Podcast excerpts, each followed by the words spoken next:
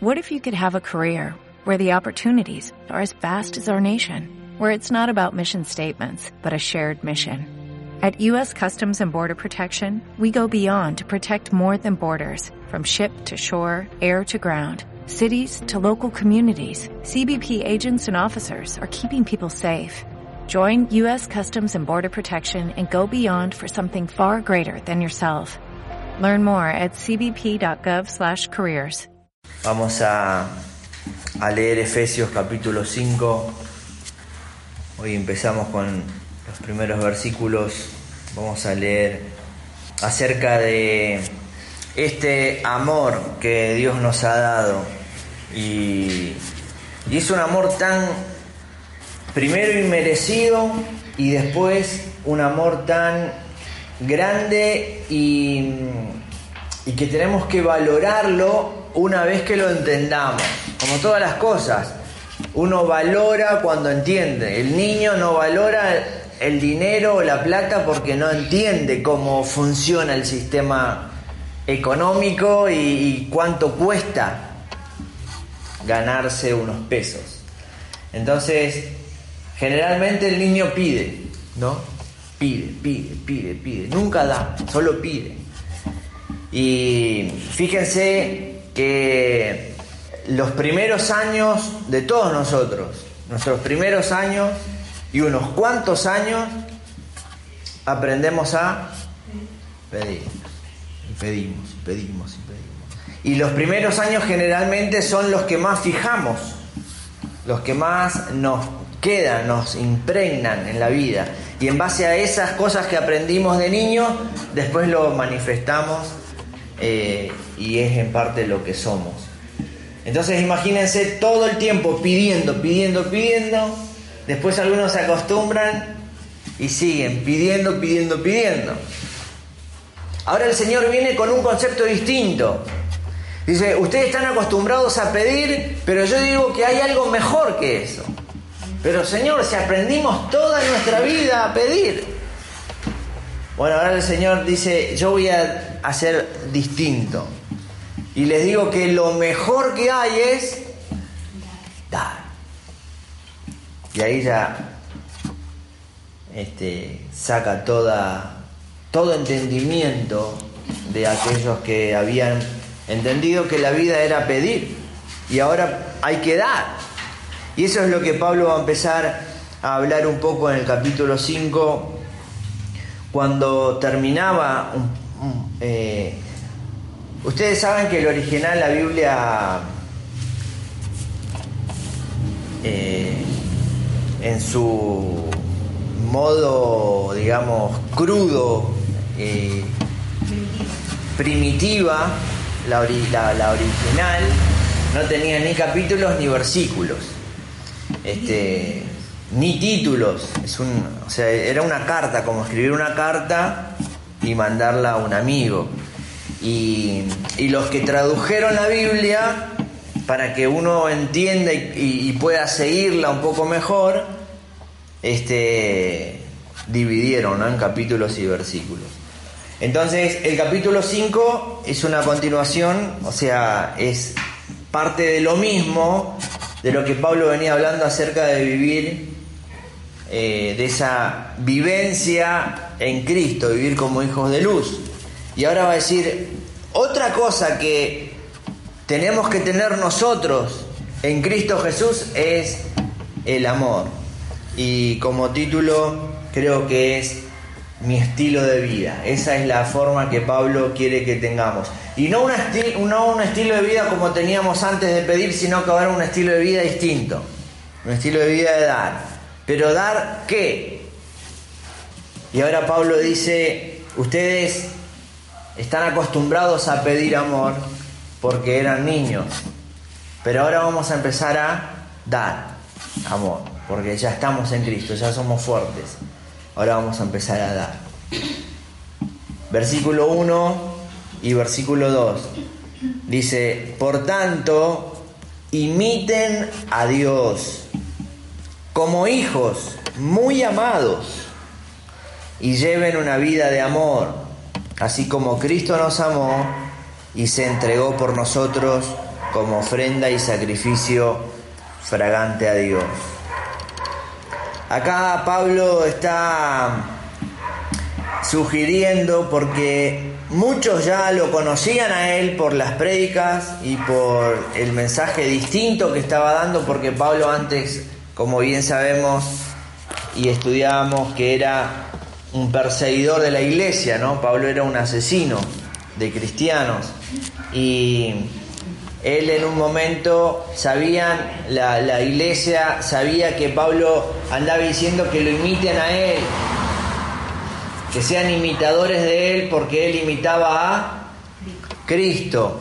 Y ahora a los efesios le está diciendo a ustedes, si imitan a Cristo, en realidad, porque Juan dijo que Jesús o Cristo y el Padre uno son, o sea, Imitar a Cristo significa imitar a Dios.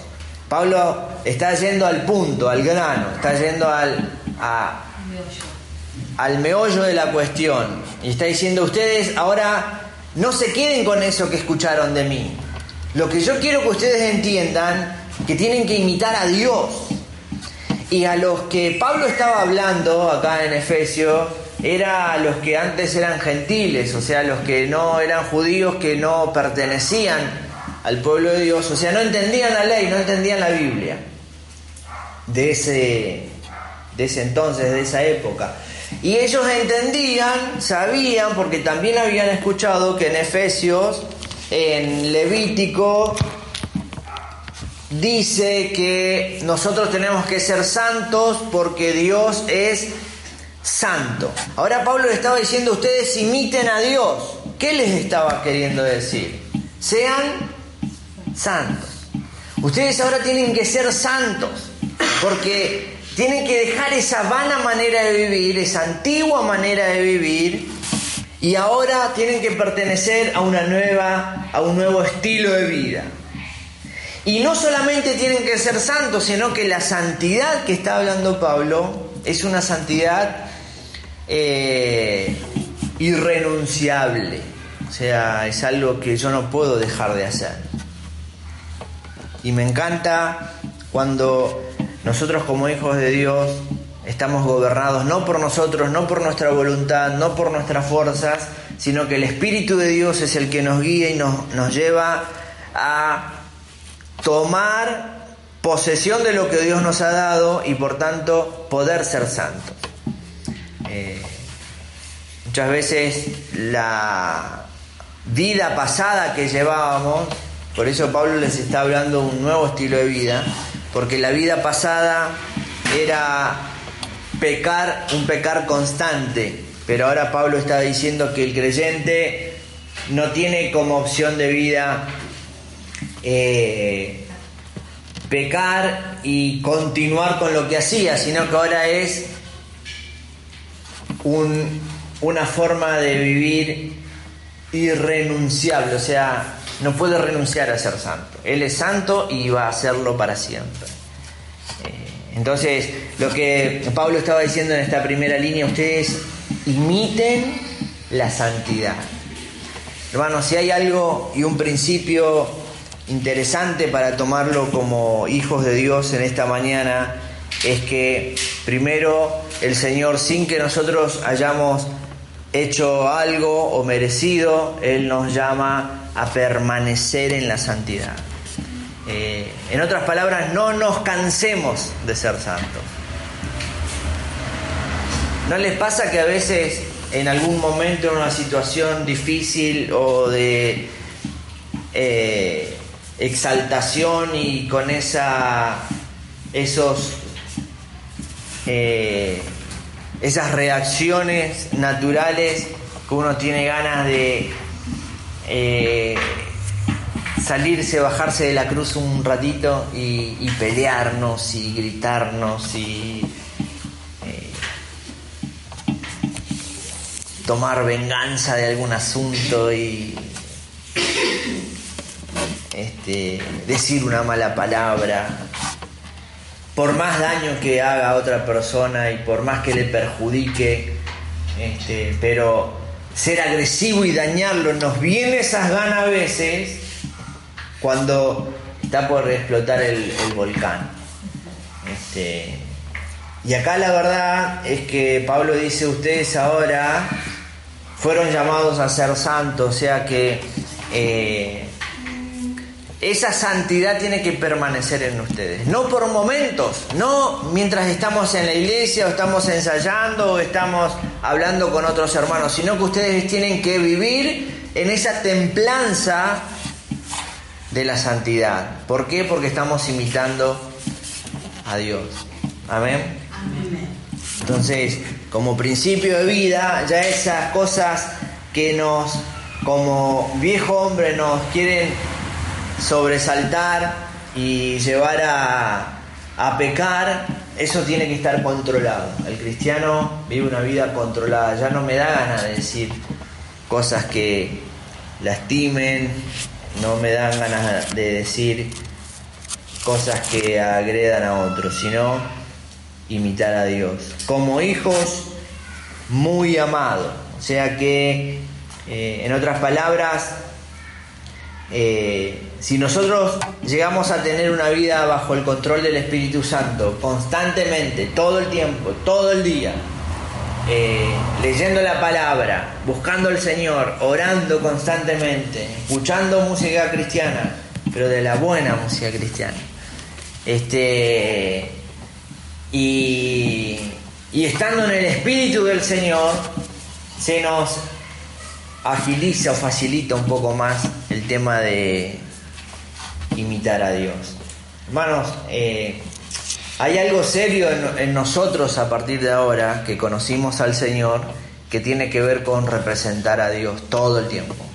Nosotros tenemos que manifestar el amor que Dios ha puesto en nosotros y ese espíritu todo el tiempo tiene que estar bajo eh, la plenitud de Dios y de esa gloria que cantábamos recién, porque esa gloria de Dios está en nosotros que para algunos prácticamente es inalcanzable. Eh, vivir una vida de santidad, porque lo intenta una vez, lo intenta otra vez y siempre falla, siempre tropieza, siempre cae. Pero nosotros tenemos el poder del Espíritu Santo que está en cada uno de nosotros. Amén. Entonces, eh, es necesario para que esa gloria de Dios se manifieste y para que seamos imitadores de Él, empezar a limpiarnos, limpiarnos de aquellas cosas que, que antes hacíamos y ahora no tenemos que hacer más. Yo sé que el Espíritu de Dios en ustedes constantemente, como lo hace también en mí, nos trae. Qué cosas tenemos que ir limpiando, qué cosas tenemos que ir apartándonos, qué cosas ya hay que dejar de hacerlas sea una actitud, sea un, ¿eh? un hábito, una forma que ya estamos acostumbrados, como les decía, cuando éramos niños pedíamos. Este, entonces ahora Pablo está diciendo ustedes, por un lado, dejen de pedir. ¿Cuándo Dios les pidió algo para que ustedes, que ustedes estén ustedes darles? La verdad es que siempre Dios nos da. Entonces ahora Pablo está diciendo, imítenlo a Él. Si Él no les pide, ustedes no pidan. Imítenlo a Él. Ustedes tienen que empezar a dar. Y como está hablando del amor, está hablando de un sentido de imitar a Dios en su amor. El amor de Dios fue tan grande, fue tan profundo de darnos a su Hijo Jesucristo, que el Señor nos está diciendo eso. Sean capaces de imitar aún en lo más profundo de poder dar. A veces estamos dispuestos y a veces no, pero eh, el Señor quiere que a través de su Espíritu Santo nosotros podamos reconocer que lo, podemos, lo podamos hacer. Eh, siempre trato de tenerlo presente eh, todo aquello que no, no puedo hacer yo o estoy limitado a hacer, es ahí donde empieza a actuar el poder del Espíritu de Dios. Y qué bueno es si me paro en el día y decir no puedo hacer nada. Qué bueno es llegar a eso. Porque entonces ahí Dios va a empezar a hacer. Y no hago yo nada, que Él haga todo. De eso se trata. Tampoco decir hoy no voy a trabajar porque no puedo. Que vaya el Señor. Este, trabajamos, hacemos. Pero lo que tiene que ver con eh, la persona del Señor, eh, vamos a dejarle que Él haga. Vamos a leer Gálatas. Es una carta para atrás, unas hojitas para atrás. El capítulo 4, el que encuentra del versículo 4 al 5, lo lee. Gálatas, capítulo 4, versículo 4 y 5. Pero cuando vino el cumplimiento, del tiempo, Dios envió a su Hijo, nacido de mujer y nacido bajo la ley, para que, para que redimiese a los que estaban bajo la ley, a fin de que recibiésemos la adopción de hijos. O sea que ahora nosotros, porque vino Jesús a la tierra, nosotros recibimos ese, esa herencia o ese mandato que Él ha dado de que nosotros seamos llamados hijos de Dios. El único que puede imitar bien a sus padres son los hijos. Yo no sé si ustedes escucharon alguna vez, seguramente habrán escuchado en mi familia, todo el tiempo lo escuchamos, que es igual al padre. Es igual a la madre, mira lo que hace. Eso hacía la madre, ¿no? ¿Qué pasa? Es increíble algún gesto, alguna. hasta cómo caminan los hijos, ¿sabes? Hasta cómo se ríen, o alguna cosa. Este, alguien viene y ve que el hijo está haciendo algo, mira, esta es la madre. ¿No? ¿Qué pasa? Las madres saben que eh, los hijos, sin quererlo, les nace de adentro, está en ellos, está en nosotros imitar. Este, entonces, acá lo que el Señor nos quiere hacer entender a través de las palabras de Pablo es que nosotros ahora somos hijos de Él, porque Jesús lo dijo, y nosotros entonces sí podemos imitarlo. Entonces, no es algo inalcanzable para un cristiano, para un creyente, imitar a Dios, porque somos hijos. Y el hijo imita al Padre. Entonces, Marisa, sí se puede. Podemos imitar a Dios. Sí podés hacerlo. Anto, podés imitar a Dios. Gaby, porque sos hijo. Ah, pero yo todavía no empecé el instituto. Eso no tiene nada que ver. No importa cuántos libros hayas leído, no importa si leíste la Biblia una vez o dos veces. Lo que importa es que sos hijo y que imitas al Padre. Y cuando sos niño, o sea, cuando tenés poco entendimiento, más fuerte está la imitación todavía de los niños, parecido al Padre. Es impresionante. Pero eso es lo que nos quiere decir Pablo. Este, y lo interesante de esto es que solo los hijos pueden imitar. Los otros pueden copiar, pueden eh, burlarse, reírse, hacer una algo bizarro acerca de cómo se mueve, cómo camina o, para que otros se rían, pero que le salga natural solo el hijo. Entonces, ¿saben lo que nos está diciendo Pablo acá?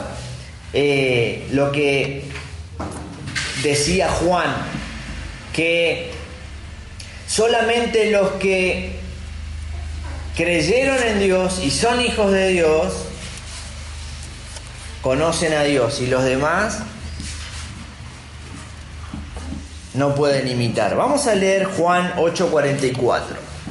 Y alguien ya para adelantar busca ahí donde estábamos Gálatas 3, 25 y 26. Vosotros sois de vuestro padre el diablo. Deseos de vuestro padre queréis hacer. Él ha sido homicida desde el principio y no ha permanecido en la verdad porque no hay verdad en él.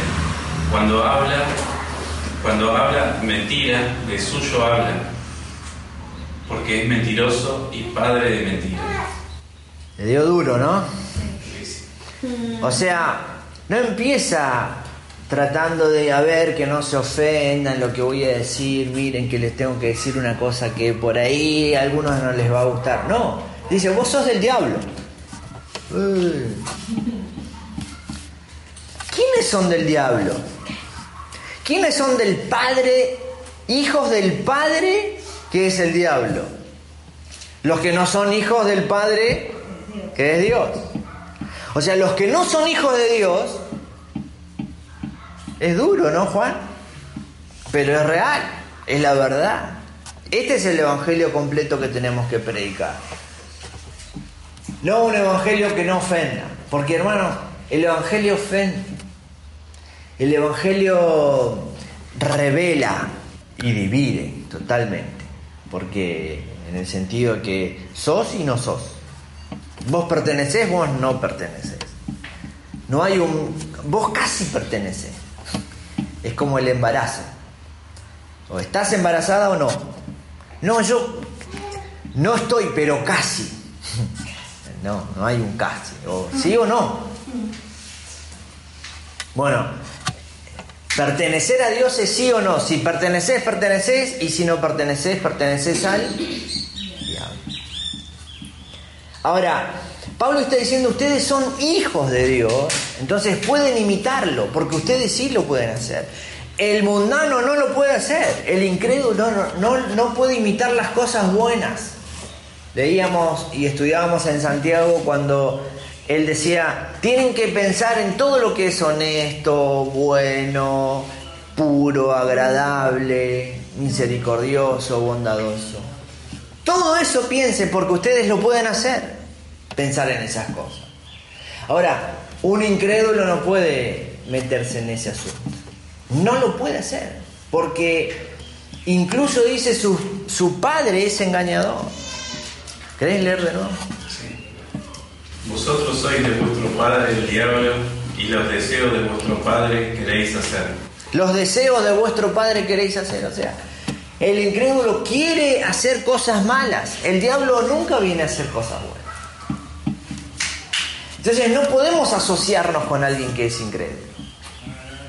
En el sentido de confiar plenamente y de decir, bueno, yo espero que en algún momento, porque él desea hacer cosas malas.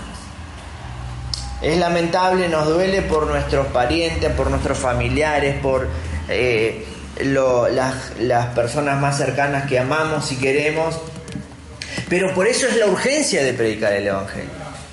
Por eso es la urgencia de revelar la palabra de Dios a estas personas que todavía no han conocido. Y orar por ellos y, buscar que el Señor eh, se les presente y ellos puedan tener un encuentro para imitar. Porque él ha sido homicida desde el principio. él fue así. Satanás no tiene nada para dar.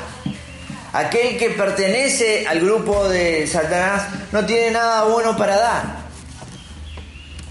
Y no ha permanecido en la verdad porque no hay verdad en él.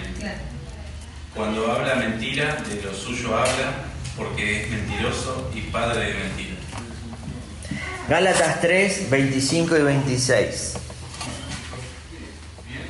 Pero venida la fe, ya no estamos bajo mayo, pues todos sois hijos de Dios por la fe en Cristo Jesús. Ahora que pudimos acceder al Señor, que pudimos tener este encuentro con Él y que Él nos ha hecho hijos de Él, vengamos y hagamos, las cosas que hace Dios.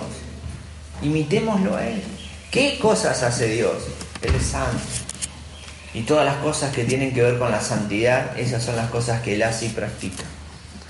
Hermanos, Pablo nos está recomendando que como cristianos y como creyentes en el Señor, hagamos las cosas bien. En, pocas palabras. Amén. Hagamos las cosas bien, porque somos hijos del Señor, somos hijos de Dios y podemos hacerlas. Eso es lo importante, que podemos hacerlas. Versículo 2 dice, y lleven una vida de amor, así como Cristo nos amó y se entregó por nosotros como ofrenda y sacrificio fragante para Dios. O sea que el amor que nos está pidiendo Pablo acá no es solamente un estilo, un momento, eh, una expresión de vida, un pincelazo en nuestra pintura, sino que es un deber. El amor en el cristiano es un deber, porque Dios es amor y yo lo imito a Él. Y dijimos, ¿para qué necesitamos el amor? El amor se necesita para perdonar. El amor se necesita para no vengarse. El amor se necesita para eh, tener paciencia con el otro que nos agravia, nos hace mal, nos perjudica, nos hace daño. El amor hace falta para permanecer, para no renunciar. Entonces, también hace falta para que seamos humildes. Debemos ser humildes.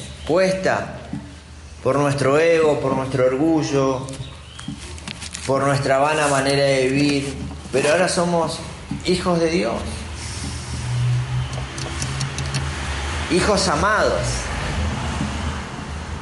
no solo hijos, hijos amados, porque hay hijos que están medio alejados.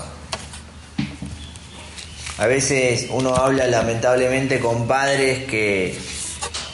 Y tu hijo mejor no lo metas en esto, porque son hijos que están alejados en cuanto a la relación. Pero acá Dios nos dice, nosotros somos hijos pero cercanos, amados. Dios te ama. Amén. Él te eligió porque te ama. Él quiere que nosotros lo imitemos a Él y por eso nos da la capacidad a través de su Espíritu Santo para que podamos amarlo y que Él pueda gobernar nuestra vida, conducirla, dejarle a Él que tome el control y que seamos diferentes, que podamos manifestar aquellas cosas que están en nosotros. Ahora vamos a ir cerca de Apocalipsis, allá por el final, a Primera Juan. Primera Juan 4, 8. Primera Juan 4, 8. El que no ama no ha conocido a Dios, porque Dios es amor. Sencillito, ¿no? Fácil. A veces queremos juzgar cosas que vemos o escuchamos en la noticia o vemos por ahí o a nuestros vecinos o amigos o gente que no conoce a Dios o a los incrédulos y decir por qué le pasó eso por la cabeza, cómo reaccionó así, cómo actuó así, por qué hizo eso. Y ahí Juan nos está diciendo por qué hizo eso. Porque el que desconoce a Dios no puede hacerlo bien. No puede. Por más que lo intente, por más que estudie, por más que se disfrace de bueno, no puede hacerlo. Porque desconoce a Dios. Entonces uno de los beneficios que tenemos en el Señor es un verdadero conocimiento. Y primera Juan 3, 10 y 14. Y llamamos a los hermanos. El que no ama a su hermano permanece en muerte. ¿Quién es nuestro hermano? Nosotros. La iglesia de Cristo. La familia cristiana. O sea, entre nosotros no puede haber discordia, está diciendo Pablo.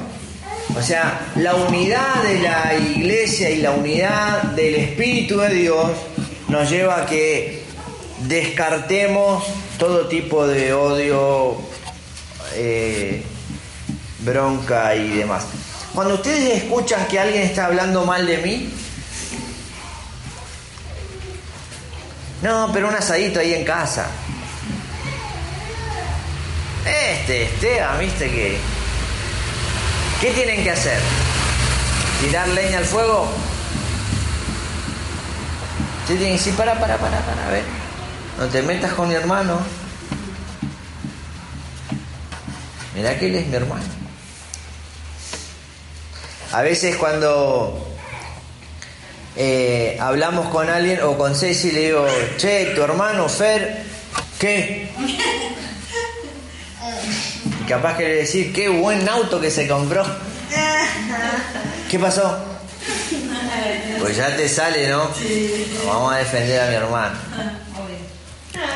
O si ella me dice, tu hermana, ¿qué pasó con mi hermana? Hasta le hace pensar a ver qué va a decir. Bueno, cuando ustedes escuchan algo de alguien, tienen que reaccionar de esa manera. No te metas con mi hermano. Y tiene que ver porque en, en el Antiguo Testamento en el libro de Levítico, eh, ellos conocían que había una ofrenda que no trataba directamente con el, eh, con el pecado, pero sí trataba con alguien que venía a redimir al pecador, que era la ofrenda suave, del olor suave. Y acá Pablo está refiriéndose a eso y está diciendo, Él se entregó en aquel sacrificio como un olor suave, como un olor fragante, un olor que llega a la presencia de Dios, que no eh, hace mal, sino es un olor que agrada. Así que, en otras palabras, Pablo está diciendo en estos, dos versículos, hubo alguien que redimió nuestros pecados, o sea, porque el pecado es muerte y la muerte se eh, pudre el cuerpo. Este, y un cuerpo podrido Hiede ya, decían de Lázaro que había muerto. O sea, algo que está podrido tira olor. El incrédulo tira olor delante del Señor. Pero nosotros, porque Cristo nos redimió y nos salvó y nos hizo hijos amados, tenemos perfume delante de su presencia. Qué nivel, ¿no? Qué bueno. Así que agradecemos a Dios por estos textos, por la palabra de Dios y el Espíritu Santo nos capacita a que podamos imitar la santidad de Dios, vivir en amor, dar amor, compartir el amor, porque delante de Él tenemos buen olor. Amén. Hola, buenos días, mi pana. Buenos días, bienvenido a Sherwin Williams. ¡Ey! ¿Qué onda, compadre? ¿Qué onda? Ya tengo lista la pintura que ordenaste en el ProPlus app. Con más de 6.000 representantes en nuestras tiendas listos para atenderte en tu idioma y beneficios para contratistas que encontrarás en aliadopro.com. En Sherwin Williams somos el aliado del PRO.